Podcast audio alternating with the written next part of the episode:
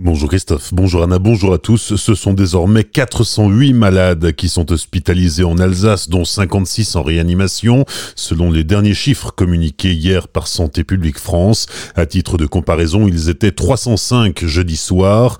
Pour la journée d'hier, trois nouveaux décès sont à déplorer en Alsace, deux dans le Bas-Rhin et un dans le Haut-Rhin. 54 nouveaux patients ont été pris en charge dans les hôpitaux alsaciens. La fête de la Toussaint, sous surveillance policière hier, aux abords des églises alsaciennes comme ailleurs en France, les patrouilles de police veillaient à la sécurité des lieux et des fidèles après les attentats de Nice et Lyon ces jours derniers. Comme le veut la tradition, de nombreuses personnes ont pu se rendre au cimetière ce week-end pour se recueillir sur la tombe d'un proche. Aujourd'hui, tandis que l'église fait mémoire des défunts, les fidèles peuvent encore assister à la messe malgré le reconfinement. À 18h30 en la collégiale Saint-Martin de Colmar et en l'église Saint-Léger de Münster et à 19h en l'église Saint-Georges de Célestat.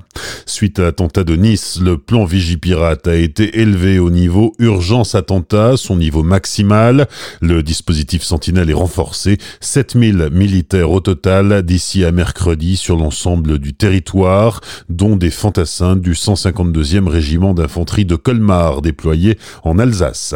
Le bras de fer du week-end entre le maire de Colmar et le préfet du Haut-Rhin, Eric Stroman a pris un arrêté samedi matin, un arrêté municipal autorisant les commerçants non alimentaires à ouvrir leurs portes à compter de mercredi, un arrêté que conteste le préfet Louis Logier qui le juge contraire aux règles nationales prévues par le décret du 29 octobre. Le représentant de l'État va saisir le tribunal administratif.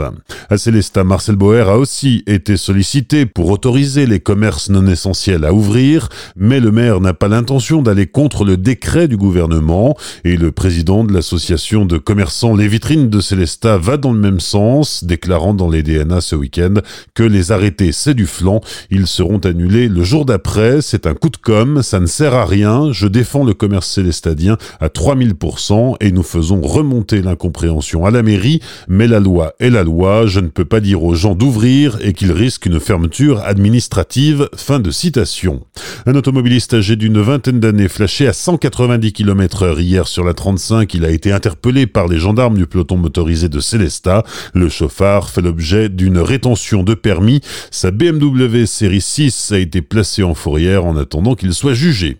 Qu'est-ce que le CCE, le certificat de compétence en entreprise? Une partie de réponse avec Sandrine du CCI Campus Alsace. Le CCE est une certification inscrite au registre du RNCP qui permet de valider les acquis d'une formation ou d'une compétence professionnelle. La formation est destinée à des salariés d'entreprise mais également à des demandeurs d'emploi. Donc on axe aussi nos contenus de formation sur la reconversion ou en tout cas sur l'acquisition de nouvelles compétences pour des personnes en recherche d'emploi. La formation permet d'acquérir des compétences et surtout de les certifier. Il est important aujourd'hui quand on pratique en entreprise de valoriser la compétence du salarié et quand on est en recherche d'emploi, de la mettre en avant également sur un CV. Le certificat de compétence en entreprise permet de valider les acquis en fait euh, de la personne. On a tout public, on a des salariés qui ont évolué dans leur poste, à qui on a confié des tâches complémentaires qu'elles ont appris sur le tas, si je peux utiliser l'expression. Et la certification leur permet de vraiment valider cette acquisition de compétences. Pour en savoir plus, rendez-vous à 13h pour l'édition de notre journal d'information locale. Sandrine sera notre invitée pour aborder le CCE plus en profondeur.